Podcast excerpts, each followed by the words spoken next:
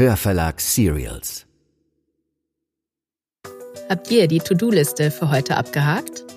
Wird's langweilig im Homeoffice? Verliert ihr zwischen Homeschooling und Fensterputzen langsam den Verstand? Wir haben was für euch. Augen zu, Kopfhörer auf die Ohren. Ihr hört Desperate Housewives, den Podcast aus der kreativen Quarantäne.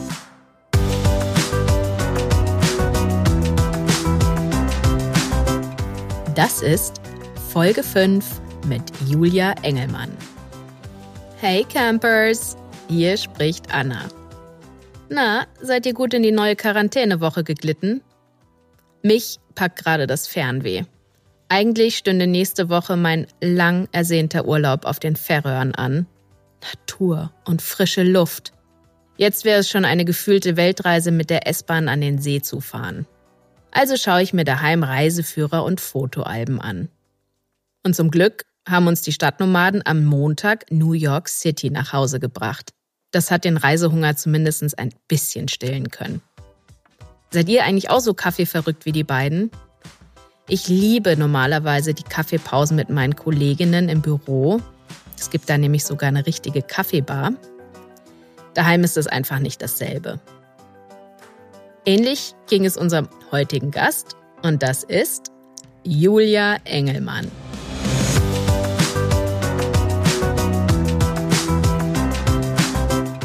Zurzeit ist Julia eine richtige Milchschaumfee, aber eins nach dem anderen. Julia ist Dichterin, Musikerin und Schauspielerin. Deutschlandweit wurde sie quasi über Nacht bekannt, als Anfang 2014 ein Video einer ihrer Poetry Slam Auftritte bei YouTube zum viralen Mega-Hit wurde. Eines Tages Baby wurde zum Lebensgefühl einer ganzen Generation und Julia ist aus der deutschen Gegenwartslyrik nicht mehr wegzudenken. Mit ihren Texten und Songs tourt sie inzwischen regelmäßig durch Deutschland, Österreich und die Schweiz und füllt dabei riesige Hallen. Auch bei Talkshows ist sie ein sehr gern gesehener Gast. Sie hat bereits fünf Poetry-Bände veröffentlicht. Im Herbst erscheint der nächste. Keine Ahnung, was für immer ist. Julia ist ein echtes Multitalent. Sie schreibt, performt und illustriert ihre Texte selbst. Dazu gehört auch die sogenannte Bestandsaufnahme. Fans von ihr kennen die Gedichte. Alle anderen können sie jetzt kennenlernen. Denn Julia hat in Quarantäne eine Bestandsaufnahme ihres momentanen Lebens gemacht. Exklusiv für euch. Viel Spaß.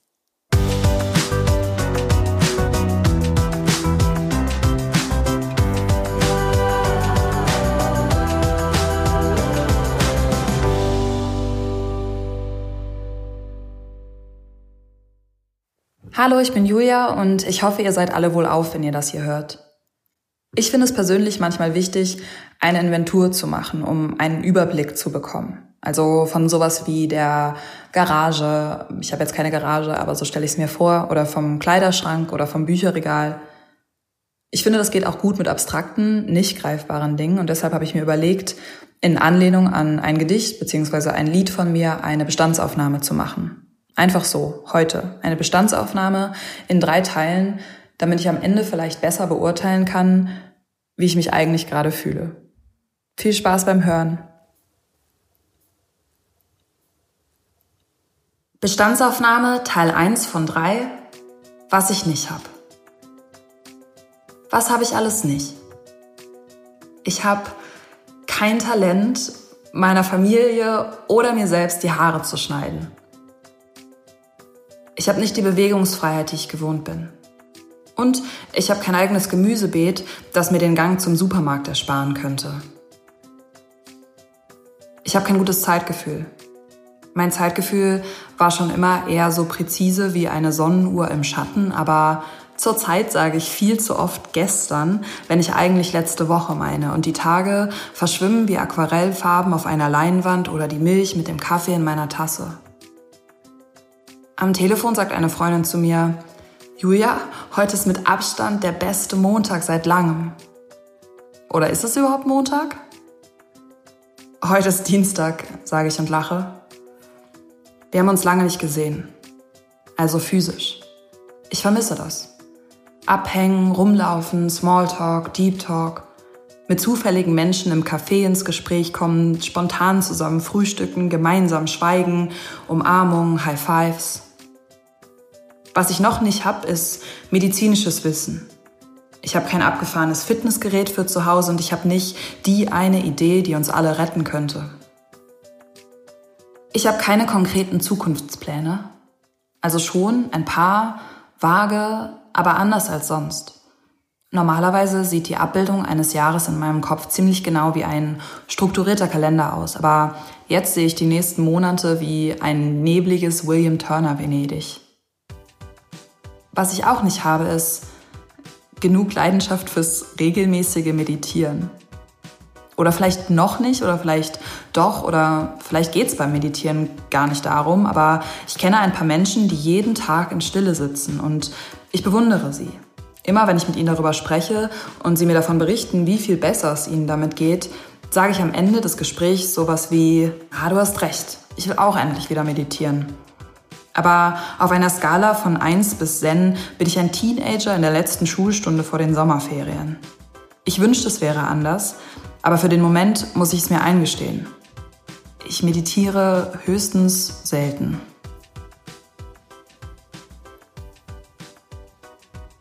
Bestandsaufnahme Teil 2 von 3, was ich hab, aber nicht will. Das ist der längste Teil. Was ich hab, aber nicht will. Ich habe jetzt einen dunklen Ansatz an meinem Scheitel. Ich habe irgendwo gelesen, dass wir alle nur noch drei Wochen davon entfernt sind, die echte Haarfarbe von jedem zu erfahren. Aber ich glaube persönlich, ich bin schon soweit. Meine echte Haarfarbe ist komisch. Ich habe Angst. Ich habe Angst, krank zu werden oder jemanden zu verlieren, den ich liebe. Und vor der Ungewissheit an sich. Meine Großeltern sind Ende 80 Einige Mitglieder meiner Familie sind Risikopatienten und ein paar von meinen Freunden sind Ärzte, die jetzt nicht einfach so ins Homeoffice gehen können. Ich habe Angst vor dem Gefühl, dass alles immer am seidenen Faden hängt und dass ich nichts dagegen machen kann. Ich habe weniger Bücher gelesen, als ich wollte, aber dafür mehr Snacks gegessen, als ich wollte. Ich habe keinen guten Schlafrhythmus. Ich habe mehr Ideen für meine Zeit, als ich umsetzen kann. Was ich noch hab, aber nicht will, sind Stimmungsschwankungen. Mal fühle ich mich beschwingt, hoffnungsvoll und mit allem und jedem verbunden und dann wieder einsam, ratlos, isoliert und voller Fragen, die ich an niemanden richten kann.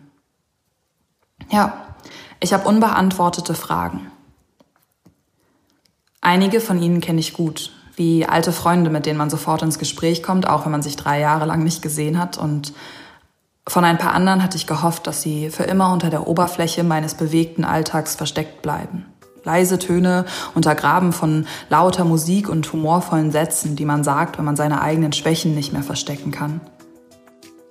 Was ich noch hab, aber nicht will, ist immer noch manchmal das Gefühl, meine eigenen Schwächen verstecken zu müssen. Normalerweise mag ich Fragen übrigens. Sie geben mir das Gefühl, dass ich irgendwie unendlich bin.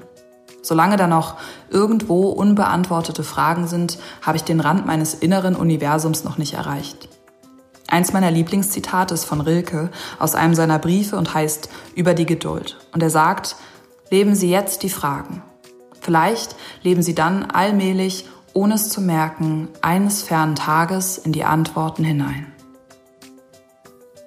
Aber heute fällt mir das schwer. Die Fragen leben ich habe auch das Gefühl, ich will jetzt niemandem zur Last fallen. Alle machen gerade genug durch, jeder für sich und auf seine Weise und was sicher keiner braucht, sind meine Fragen, denke ich. Was ich noch habe, aber nicht will, sind hohe Ansprüche an mich selber. Das Gefühl, ich hänge hinterher. Diese absurde Idee davon, dass ich jetzt endlich dieser strukturierte CEO Immanuel Kant frühaufsteher Typ werden sollte, der an mir verloren gegangen und nie wieder aufgetaucht ist. Was ich noch habe, aber nicht will, ist eine mich phasenweise überkommende Lethargie. Am Abend sagt meine Mutter, schaut mal, der Mond hat zugenommen. Ich auch. Bestandsaufnahme Teil 3 von 3, was ich hab. Ich habe so viele Dinge. Ich habe Laufschuhe und eine Yogamatte. Und ich habe jetzt einen Milchaufschäumer. Das klingt vielleicht banal, aber für mich ist es revolutionär. Ich kann es nicht wirklich erklären, aber Milchschaum ist für mich ähnlich wie eine Grapefruit, der Inbegriff von Sonntag, Ferien, Lebensqualität und überhaupt allem Schönen auf der Welt. Er gibt mir das Gefühl, dass ich nur einen Schluck davon entfernt bin, einen behüteten Mittagsschlaf in einer Wolke abzuhalten und dass am Ende alles gut wird. Ich habe jetzt also einen Milchaufschäumer und kann mich und meine Familie mit Cappuccinos versorgen. Ich habe ein Dach über dem Kopf. Ich habe ein Bett, fließendes Wasser und genug Essen. Ich habe einen Körper, der mich trägt und der mich schon so oft hat wieder gesund werden lassen und der manchmal schlauer ist als ich, wenn es darum geht herauszufinden, was ich eigentlich brauche. Ich habe Mitgefühl und Respekt. Respekt vor all denen, die dabei helfen, uns alle gerade zu schützen und durch diese herausfordernde Zeit zu navigieren.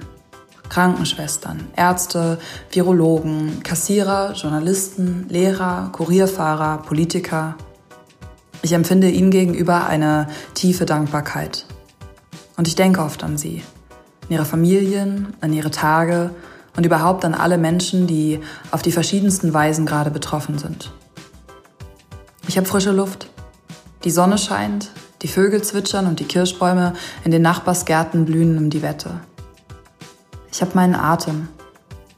Ich muss manchmal an Beppo, den Straßenkehrer, einen Charakter aus Michael Endes Roman Momo denken, wie er an einer Stelle der Geschichte sagt, man muss nur an den nächsten Schritt denken, an den nächsten Atemzug, an den nächsten Besenstrich und immer wieder nur an den nächsten. So mache ich das jetzt auch.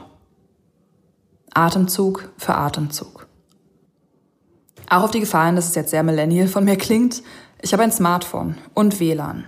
Mein soziales Umfeld, Musik, Podcasts, Nachrichten, Filme, Workouts und Bissen, zu allem habe ich Zugriff und das weiß ich noch mehr zu schätzen als sonst auch schon. Ich habe die Wahl. Ich entscheide, was ich denke, wie ich mich verhalte und worauf ich meinen Fokus lege. Und ich habe Ideen. Ich kann schreiben, dichten, zeichnen, musizieren und lesen. Aktuell lese ich Die Liebe und ihr Henker von Irvin Yalom. Ich habe Vertrauen. Ich habe Geduld und ich habe Hoffnung.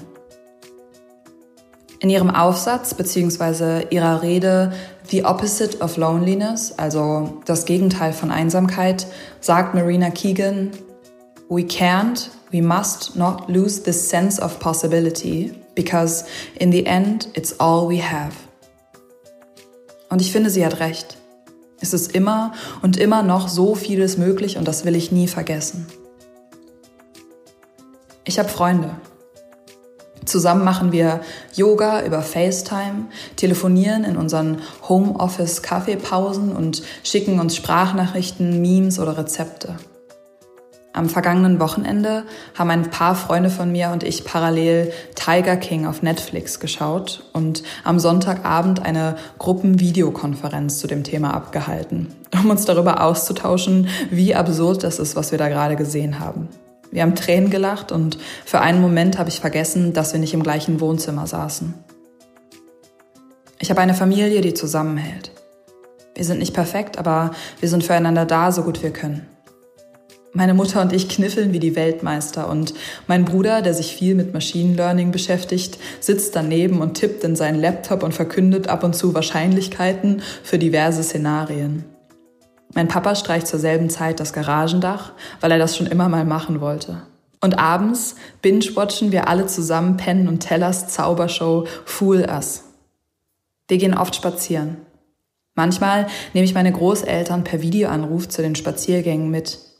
Dann gehe ich mit der Kamera ganz nah an verschiedene Bäume und Blumen ran und frage so Sachen wie, seht ihr das? Ist das Kamille? Und meine Oma antwortet dann sowas wie, nein, das sind Anemonen. Überhaupt spreche ich mit meiner Oma so viel über das Leben wie seit langem nicht. Einmal sagt sie, weißt du, Julia, vielleicht bin ich auch schief gewickelt, aber am schönsten ist es für mich, wenn ich zufrieden bin. Das habe ich auch. Zufriedenheit. Ich bin so zufrieden an diesem Dienstag, denke ich. Es ist der schönste Montag seit langem.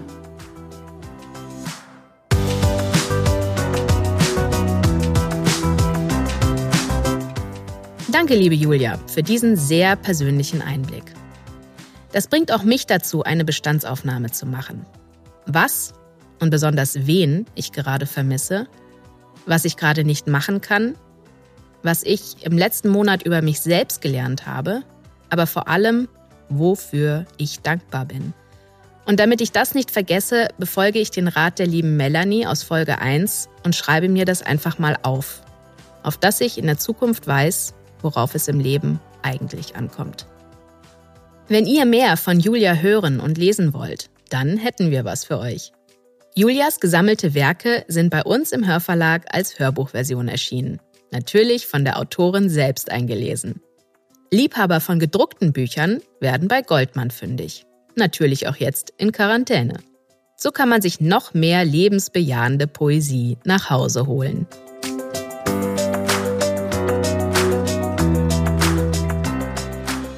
Für heute war's das. Ich hoffe, dass wir uns am Freitag wieder hören. Dann erwartet euch unsere Sprecherin Anna Carlsson. Normalerweise kennt ihr sie als deutsche Stimme von Eva Longoria. Aber auch von ihr lernen wir im Podcast noch eine ganz andere Seite kennen. Und Andreas Fröhlich ist auch zu hören. Mehr wird aber noch nicht verraten. Bis dahin, passt gut auf euch auf.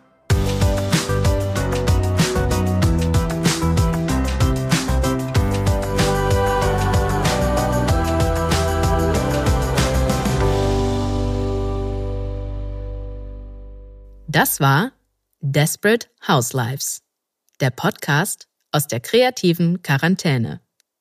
Ich bin Anna Kohler, die Idee stammt von Susa Willems und mir. Um die Technik hat sich Tom Appel gekümmert.